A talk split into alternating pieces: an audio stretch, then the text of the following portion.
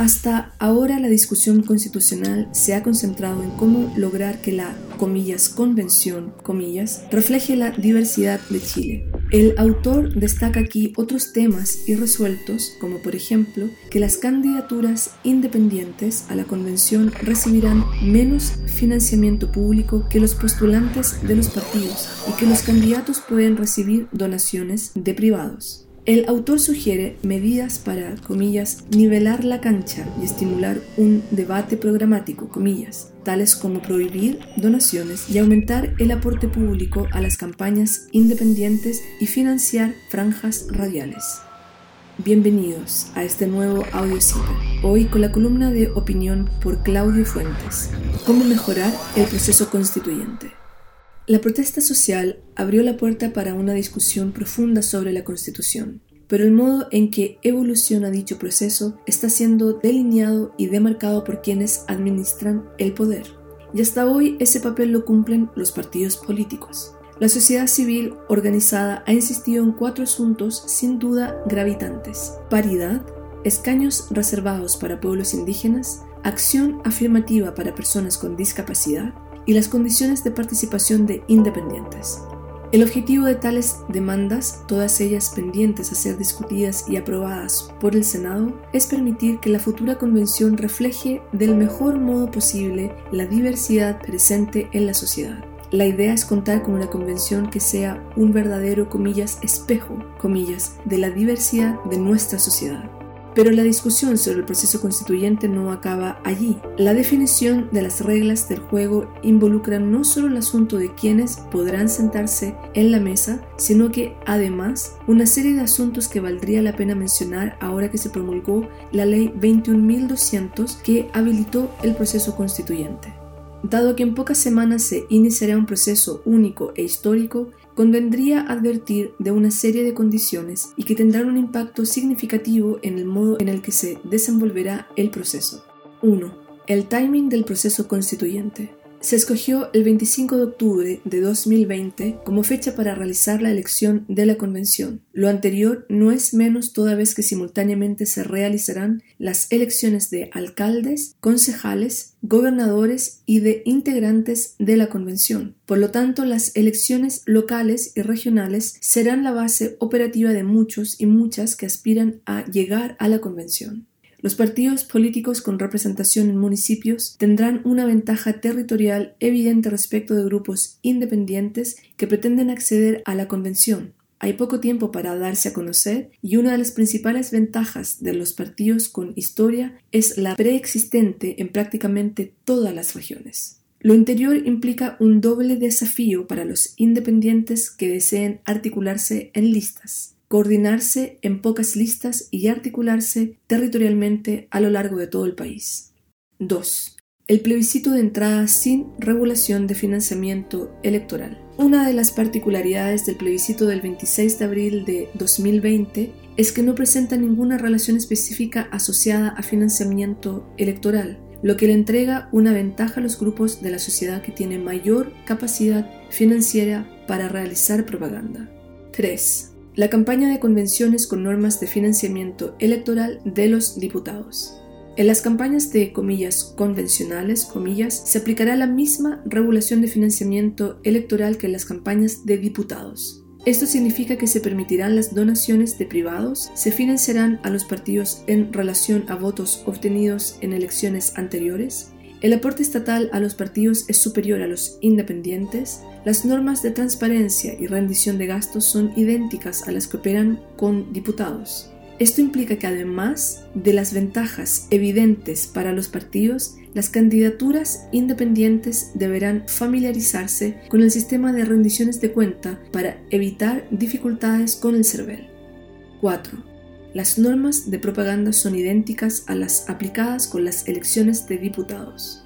De nuevo aquí no se consideró que el escribir la Constitución fuera un proceso excepcional y extraordinario, sino que se le asimiló un proceso político regular, que es la elección de diputados. Por lo mismo, no existen regulaciones extraordinarias como permitir franjas radiales o promover mecanismos para un voto más informado, dada la particularidad del debate que se tendrá.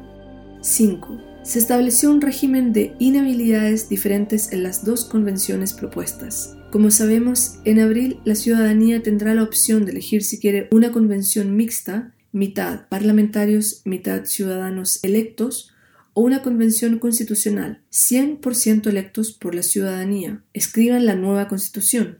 La ley recién aprobada establece que aquellos que participan en la convención mixta no tienen la inhabilidad de salida. Esto es, tales convenciones podrían presentarse a elecciones en la elección siguiente sin mediar ningún impedimento.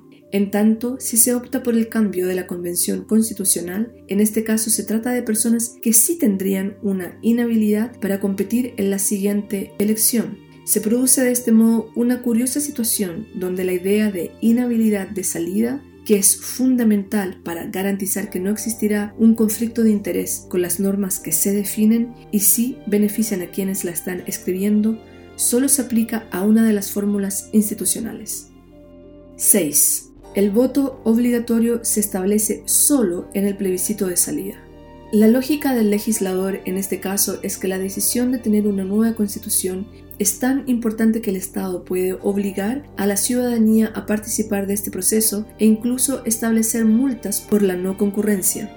Sin embargo, esta misma lógica, que parece razonable, no se aplica con el plebiscito de entrada o con la elección de convencionales. Por lo demás, la legitimidad del proceso se vería seriamente cuestionada si el plebiscito de abril participa poca gente. A ello debemos sumar el riesgo de producir prácticas de comillas acarreo comillas muy presentes en un sistema de voto voluntario. 7. La personalización de las listas y el debate de ideas.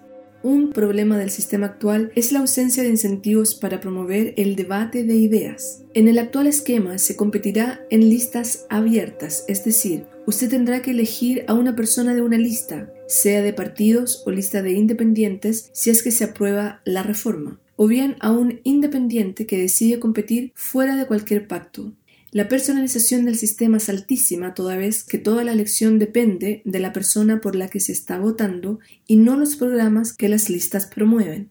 Por tratarse de un proceso constituyente, debiese exigirse la presentación de programas constitucionales de modo que la ciudadanía pueda decidir no en base a candidaturas individuales, sino que de acuerdo a los programas de cada lista o candidatura presenta. Aún es tiempo para alterar algunos de los riesgos que enfrenta el proceso constituyente, además de la inclusión de los temas de paridad, discapacidad, escaños reservados para pueblos indígenas y las listas independientes, podrían aprobarse medidas muy sencillas que permitirán nivelar la cancha y estimular un debate programático del proceso. 1. Establecer transporte público gratuito el día de los plebiscitos y elección de la convención. Esta medida permitiría aumentar la participación ciudadana, reducir los costos de campaña y evitar prácticas de acarreo. 2. Establecer el voto obligatorio para todo el proceso constituyente. 3. Prohibir las donaciones de privados a campañas de candidaturas a la convención y aumentar el aporte público a campañas de pactos de partidos y de independientes. 4 habilitar recintos de votación en las cárceles para permitir que personas privadas de libertad no condenadas puedan ejercer su derecho a voto. 5. Establecer financiamiento público para franjas radiales para el plebiscito y para la campaña de convención. 6. Establecer la exigencia de las candidaturas por listas, de partidos e independientes, de un programa constitucional común a la lista. Lo mismo debe exigirse a candidaturas de independientes fuera de pactos.